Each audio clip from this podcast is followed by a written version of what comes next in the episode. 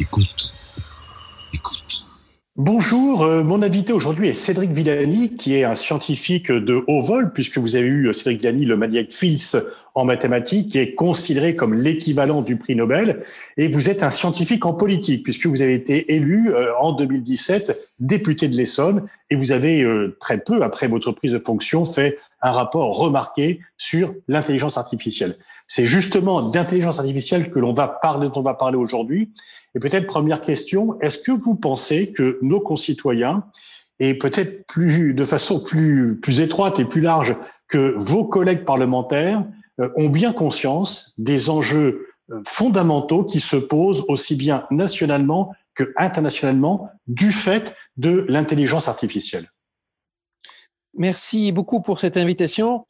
Euh, je vais rajouter, euh, avant de répondre à votre question, je vais rajouter euh, à la présentation que je, je viens d'être élu aussi président de l'Office parlementaire scientifique, l'OPEX, ah, parlementaire d'évaluation des choix scientifiques et technologiques, un organisme bicaméral, hein, à la fois des députés et des sénateurs, transpartisan, qui travaille sur tous les sujets dans lesquels la représentation nationale a besoin de s'emparer de, de, de, questions scientifiques. Par exemple, nous venons d'être euh, chargés par le président de l'Assemblée nationale de travailler sur la stratégie vaccinale pour conseiller le Parlement en la matière. Euh, euh, et c'est bien de ça qu'il s'agit.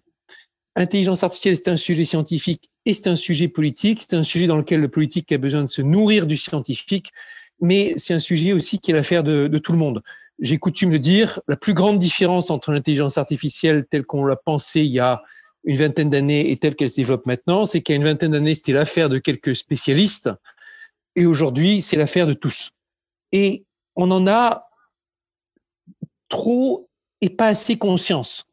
Trop au sens où beaucoup de nos décideurs disent intelligence artificielle, ont, l'impression que l'intelligence artificielle se va résoudre tout, mais euh, se pose pas la question ou, ne voit pas assez qu'est-ce que c'est en pratique, où est-ce qu'elle se fait, qui l'a fait, comment est-ce qu'on fait l'IA juste à côté de chez moi. Souvent n'ont pas conscience que la France est une nation extrêmement respectée en intelligence artificielle avec des ingénieurs de très haut niveau et des chercheurs parmi les plus renommés du monde. Et dans le même temps, euh, où beaucoup de monde n'a pas, n'a pas conscience de la, la palette d'enjeux que ça peut être. Au niveau du Parlement, nous avons un Parlement aujourd'hui dans la configuration, dont la composition est inhabituelle, et il y a beaucoup de, de députés euh, de, qui ont une certaine euh, accoutumance par rapport à ce sujet. J'y ai modestement contribué, ainsi que certains autres de mes collègues. Je pense à Paola Forteza, je pense à Pierre Alain Raffan, qui ont euh, travaillé à euh, diffuser auprès de, des collègues qu'est-ce que ça représente l'IA et pourquoi est-ce que c'est aussi leur affaire? Alors, est-ce que eh, il y a beaucoup de, fantasmes qui courent sur l'IA, mais revenons à ce que vous venez de dire, c'est que la France est très bien placée, que effectivement nous avons euh, une école de mathématiques dont, dont vous êtes l'un des fleurons euh, qui est reconnu mondialement. Nos écoles d'ingénieurs sont considérées parmi les meilleures du monde, et en même temps, et vous l'avez vous-même pointé dans votre rapport parlementaire, nos talents fuient.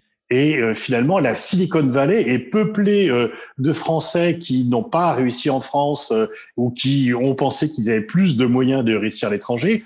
On s'est beaucoup félicité de l'attribution du prix Nobel à une Française, mais ça fait 20 ans qu'elle n'exerce plus en France. Comment faire pour que retenir nos talents et faire en sorte que la France ne soit pas une pépinière de talents pour la Silicon Valley? Il y a quelques années, on pouvait dire beaucoup de monde qui part vers la Silicon Valley. Aujourd'hui, c'est pire. Vous avez beaucoup de monde parmi des jeunes ingénieurs brillants, des jeunes chercheurs brillants, qui restent en France, mais partent vers les laboratoires des grandes entreprises étrangères. Le très beau laboratoire euh, FAIR, le laboratoire d'intelligence artificielle de Google, le, pardon, de Facebook, le FAIR, le, le laboratoire d'intelligence artificielle de Google et d'autres et euh, c'est euh, très très dur de résister à cette euh, pression considérable dans laquelle nos, nos chercheurs vont trouver là, à quelques pas de chez eux, euh, des conditions de salaire, mais aussi des conditions de calcul, des, des, environnements qui sont bien plus propices à leur projet. Beaucoup moins de contraintes administratives, beaucoup plus de moyens, des équipes plus grandes, etc. Il y a quelques années, on pouvait dire encore que le, les sciences mathématiques françaises étaient peu touchées par la fuite des cerveaux. Aujourd'hui, on peut dire qu'il y a une vraie fuite qui se fait vers ces, grandes entreprises, ces grands laboratoires euh, euh américains. Et, je l'ai vu, euh, beaucoup de, mes, certains de mes collaborateurs et même des membres de mon équipe du rapport d'intelligence artificielle ont fait ce, déplacement. Comment on peut lutter contre cela? En premier lieu et surtout en travaillant de notre côté. Ça veut dire donner à nos chercheurs plus de temps, moins de contraintes administratives, plus de, plus de moyens, plus de sélection de projets.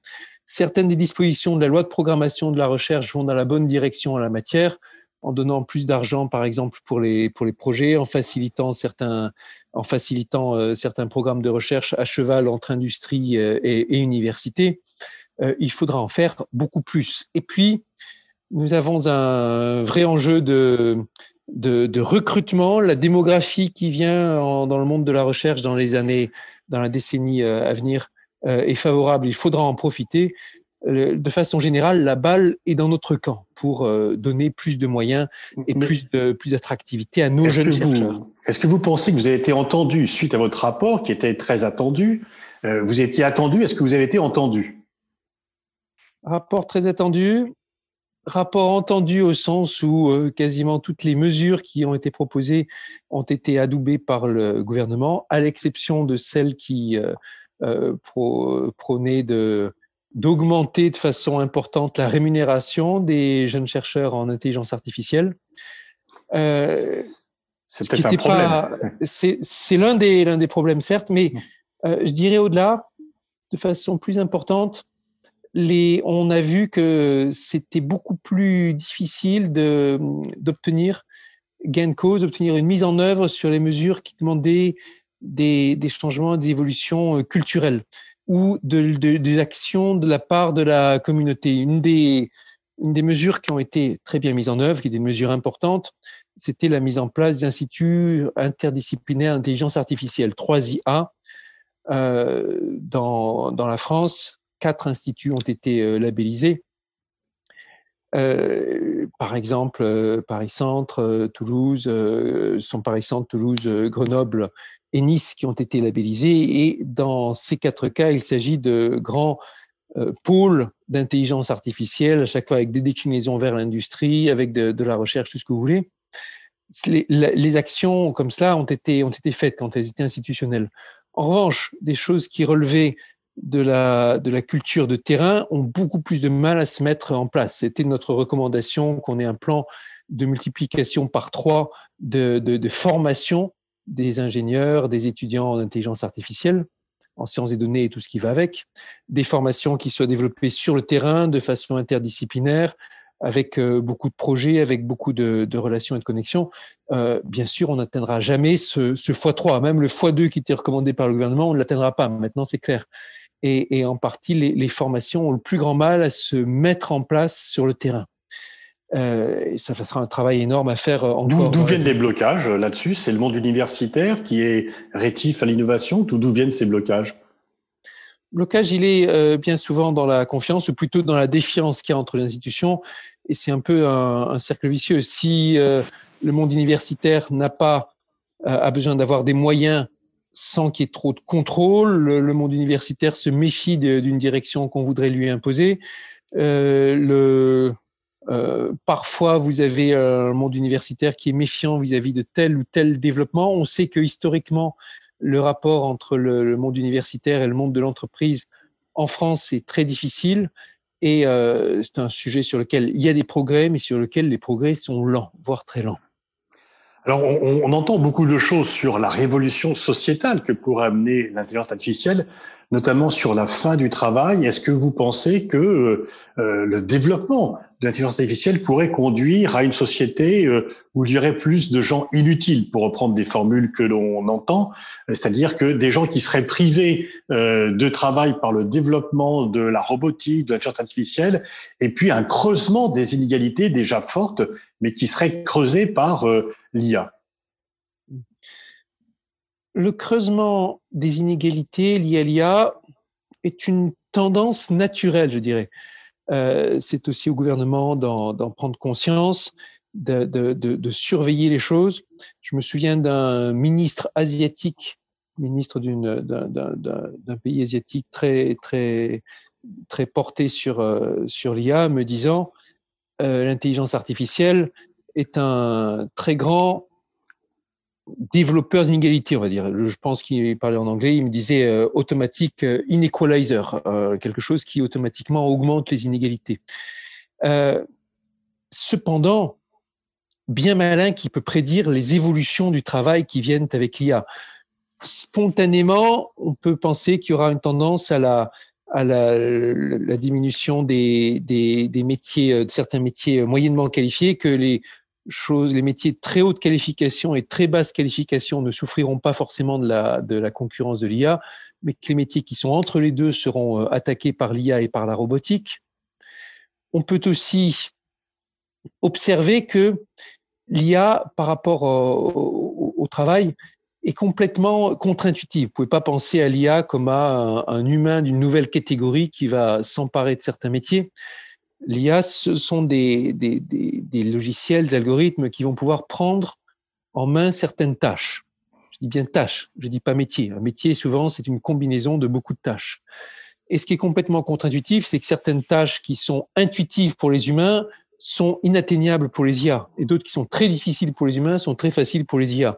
Vous avez aujourd'hui des IA qui euh, jouent au jeu de Go mieux que les meilleurs humains du monde ou qui détectent sur des images médicales le cancer du sein mieux que les meilleurs experts du monde, ou qui euh, sont capables d'analyser l'évolution des, cours de la bourse mieux que les meilleurs humains du monde, et de faire des transactions euh, boursières à l'échelle de la microseconde euh, plus vite que le meilleur des traders.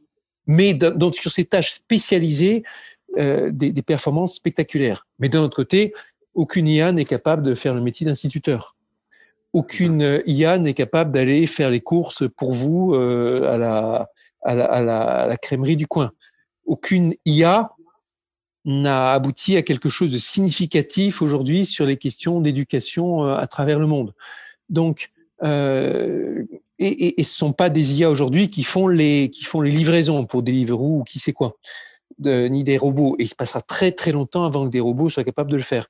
Donc vous avez quelque chose de contre-intuitif dans la façon dont l'IA euh, investit le, le, secteur du travail. La seule façon de savoir, c'est de mettre en place des laboratoires, des observatoires, de mettre en, en marge des expérimentations. Un exemple, il y a un moment où il y a eu tout un buzz sur euh, l'IA qui pourrait résoudre les problèmes du chômage. Et vous avez des articles qui paraissaient dans des revues en première page et, sur des couvertures, l'IA va résoudre le problème du chômage en faisant automatiquement l'association entre les offres d'emploi et les demandes d'emploi, et ça va être la révolution. Ça n'a pas été la révolution. Et il fallait tester pour voir. Il y a eu des tests qui ont été effectués dans lesquels on a vu que les algorithmes qui fonctionnaient bien en matière d'IA et d'emploi n'étaient pas forcément ceux qu'on attendait. Et Pôle emploi a fait ça très bien avec une expérimentation. Une moitié des demandes traitées euh, avec IA, une moitié de demandes traitées sans IA, en aveugle, et on a pu comparer. Et c'est seulement avec des laboratoires d'expérience qu'on arrivera à voir les choses. Ça, c'est une recommandation que j'avais faite au ministère du Travail, qui à l'époque n'avait pas été suivie d'effet, de, mise en place d'une cellule d'expérimentation, d'observatoire euh, là-dessus, et qui est en train de revenir aujourd'hui avec l'équipe actuelle au ministère du Travail, qui sont en train de travailler sur la mise en place de, de, de, d'un service, d'une cellule, quelque chose à définir, mais qui s'occupe de faire des expérimentations, de faire des observations et de suivre ce dossier. Et c'est ça.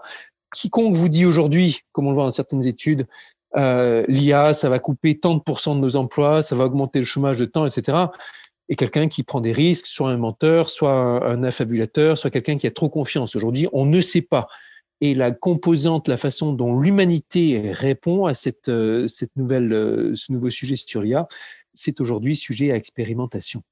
Les, les trois mots-clés, je vais les remettre en avant. Ouais. Les trois mots-clés que j'avais choisi de mettre en avant lors de la remise de mon rapport en 2018, euh, dans mon discours euh, adressé au président, c'était expérimentation, partage, souveraineté. C'est la grille de lecture qu'il faut toujours avoir sur l'IA. Expérimentation pour un sujet qui est devenu super extrêmement pragmatique, partage pour un sujet qui se fait dans le partage des données et le partage des compétences, souveraineté pour un sujet où c'est la souveraineté de l'humain qui est en jeu, euh, quelle tâche l'humain décide de s'approprier, et aussi la souveraineté euh, géopolitique, comment l'Europe se laisse pas euh, dicter la voie par euh, l'Asie et par l'Amérique, comment est-ce que la France trouve sa voie dans, dans le concert des nations, etc. Alors venons-en justement à cette souveraineté géopolitique que vous venez d'évoquer. Le président de la République, dans son discours devant l'ambassadeur en 2019, ce qu'il n'a pas eu cette année, disait que la France ne devait pas, euh, et l'Europe ne devait pas être le partenaire junior soit des États-Unis, soit de la Chine, et qu'elle devait être autonome. Est-ce qu'en matière d'intelligence artificielle, nous sommes confrontés à ce choix binaire, ou est-ce qu'il y a un espoir pour que l'Europe et la France, c'est lié, euh, puissent avoir un rôle autonome, ou est-ce que le retard est déjà trop grand par rapport au GAFAM, par rapport au BATX Est-ce qu'il est encore temps pour l'Europe de jouer un rôle dans l'IA Autonome est un trop grand mot. Souveraineté, je n'appellerai pas ça l'autonomie, mais souveraineté, c'est la capacité de rester toujours décisionnaire et de pas se faire imposer les choses par rapport à ses actions. Et euh, le, le, les sujets majeurs que nous avons en Europe sont la faiblesse de notre industrie en ILIA, pas de la recherche. En recherche, euh, l'IA, l'Europe est très forte. En revanche, pour le développement économique, pour le développement industriel, nous sommes très en retard. Euh, et essayer de rattraper le retard sur des secteurs qui ont déjà été investis par l'Amérique n'est pas forcément la bonne idée. Euh, là où il y a beaucoup de secteurs encore ouverts sur lesquels la messe n'est pas encore dite, si je puis dire. Je parle de l'exploitation des données industrielles, des données entreprises. Hein. Pour, les données personnelles, pour l'instant, les choses sont pliées. Les grands réseaux sociaux, les, les, grandes réservoirs de données personnelles que sont Google et Facebook, etc. On va pas maintenant se lancer dans la course pour essayer de la rattraper, ça n'aurait pas de sens. Mais l'exploitation des ressources industrielles, l'exploitation des données de santé, l'exploitation des données environnementales, l'utilisation de l'IA au plus près de chez vous, tout ça ce sont des dossiers sur lesquels l'Europe peut encore jouer une partition majeure et sur lesquels nous devons le faire avec l'échelon français, avec l'échelon territorial, avec l'échelon européen aussi en, en, en, ligne de mire, en, horizon. Euh, aussi, le dossier euh, éthique est un dossier sur lequel l'Europe a été et toujours leader. Je parle du règlement général de protection des données qu'il fallait faire et qui est en train de s'imposer internationalement au-delà de l'Europe. Je parle de la mise en place de comités éthiques, d'actions pour décider ce qu'on peut faire et ce qu'on ne peut pas faire en IA, sur lesquels l'Europe a un rôle moteur. Est-ce que vous pensez que la Commission, euh, qui s'est affirmée sous la présidence de Madame van der Leyen comme géopolitique, avec des personnalités comme Madame Verstager, Monsieur Breton, est-ce que vous avez confiance dans cette nouvelle Commission pour jouer les cartes européennes par rapport aux géants euh, chinois et américains? Hmm. euh, la présidente van der Leyen a eu des, des discours très forts, des discours brillants sur la place de l'Europe dans le monde et sur la façon dont l'Europe doit travailler sur sa, sa souveraineté dans beaucoup de domaines. Euh, il y a eu des paroles très fortes sur l'écologie, il y a eu des paroles très fortes sur le développement économique, sur des questions sociales, et c'est de, c'est de, c'est de très bon augure. Je dirais la, la, façon dont la présidente van der Leyen a, a, a lancé les impulsions euh, mérite d'être saluée. Euh, l'arrivée d'un commissaire euh, européen comme Thierry Breton, avec un profil atypique, un très bon, bien sûr, connaisseur des dossiers industriels économiques, c'est aussi quelque chose qu'il faut saluer. Et puis, quelqu'un qui euh, a, dans sa carrière, joué la carte européenne de façon forte. On sait que le partenariat entre Atos et Siemens est un partenariat innovant, industriel extrêmement fort. Et donc, ça aussi, c'est quelque chose qu'il faut saluer. Sur la commissaire Verstagen, euh, on sait ses actions très fortes contre les GAFA et elle a fait preuve de, courage et d'indépendance et c'est quelque chose d'important. Dans le même temps, euh, il y a la politique euh, de concurrence européenne, la doctrine doit être révisée. On a vu sur certains dossiers des commissions européennes mettant, soit mettant le barrage, soit mm-hmm. donnant des conditions inacceptables à des fusions ou des alliances entre grandes entreprises européennes et qui à la fin font le jeu de font le jeu de, de, de, des partenaires font le jeu des, puissances extra-européennes. Et donc j'espère que la doctrine européenne va être révisée pour autoriser une concentration plus forte en matière de en matière de partenariat. On a vu des grands dossiers bien sûr euh, sur le sur le transport par exemple, hmm. euh, sur lesquels l'action de la Commission européenne, sur lesquels l'action européenne a été plutôt négative, euh, je le dis comme je le pense, que positive. Et il faut réviser cette doctrine pour être très fort dans la dans, dans la concurrence, pour être très fort face aux acteurs extra-européens, mais aussi pour faciliter le rapprochement et la coordination des acteurs européens quand cela est justifié. Alors, un débat actuel, est-ce qu'il faut avoir peur de la 5G Et euh, question corollaire un peu différente, est-ce qu'il faut avoir peur de Huawei? Par rapport à la 5G, la position que j'ai prise en tant que parlementaire est dire 5G, pourquoi pas, mais ce n'est pas une priorité, le développement de la 5G.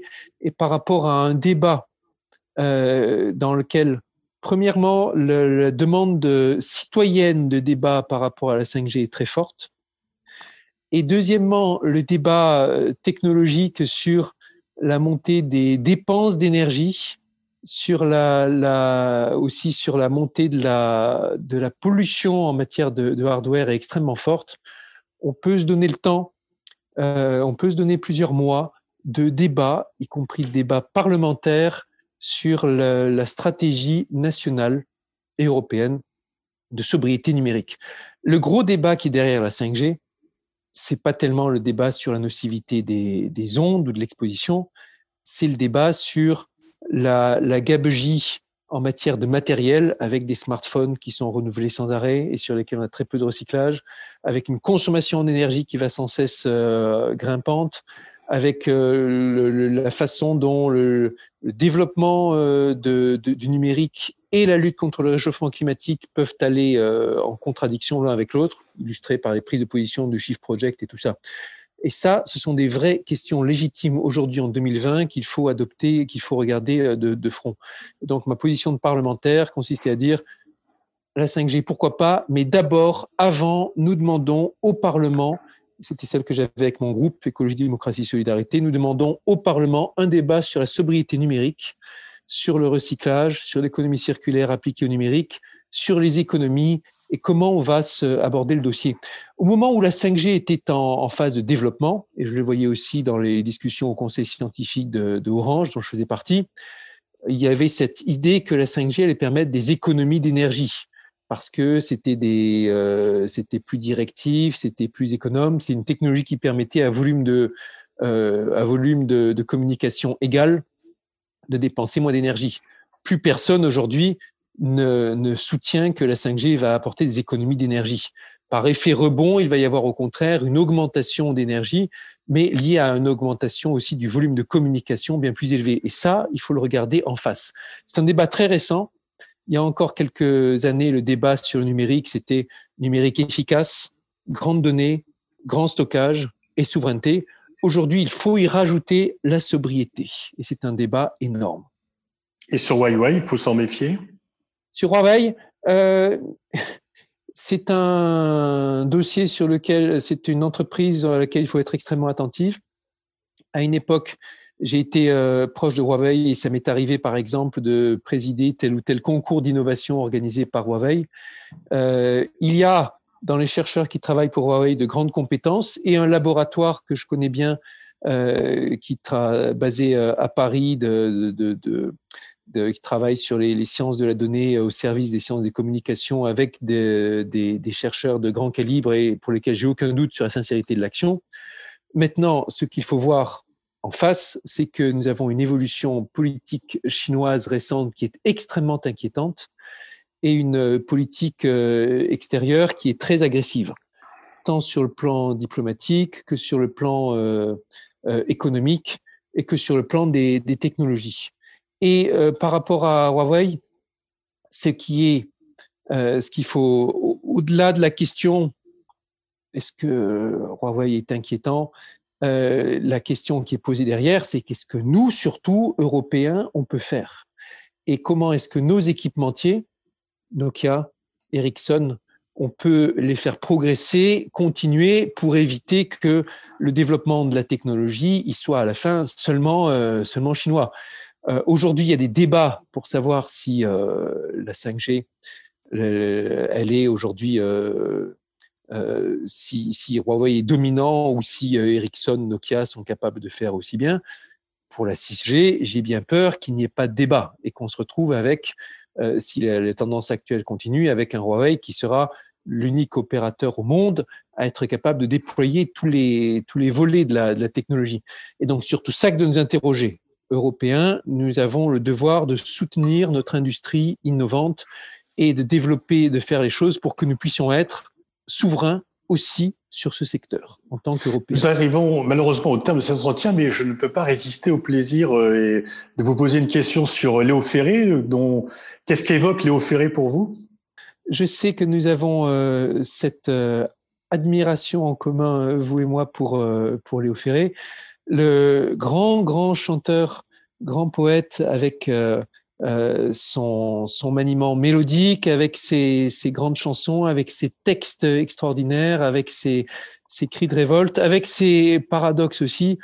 Et euh, Léo Ferré, puisqu'on était dans cet entretien euh, aussi beaucoup axé sur des questions de, de souveraineté, qui doit nous rappeler à quel point la culture française est quelque chose qui a été riche, qui est toujours riche, à quel point les grands chanteurs français font partie de notre euh, patrimoine et de tous ceux dont nous devons euh, être fiers. Et euh, ce, ce, ce, type de grand chanteur qui, avec ses mots, avec ses, avec ses cris du cœur, avec ses révoltes, nous, nous, nous, nous amène à, à nous dépasser, à, à vibrer, euh, est quelque chose dont nous devons être aussi fiers en France que de notre grande tradition scientifique, mathématique et qui doit nous guider aussi pour aller de l'avant.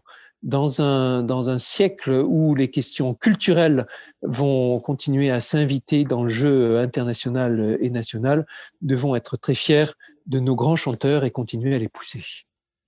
Merci Cédric Villani, c'est la fin de cet entretien. Merci de nous avoir accordé euh, cet espace de temps. Merci beaucoup.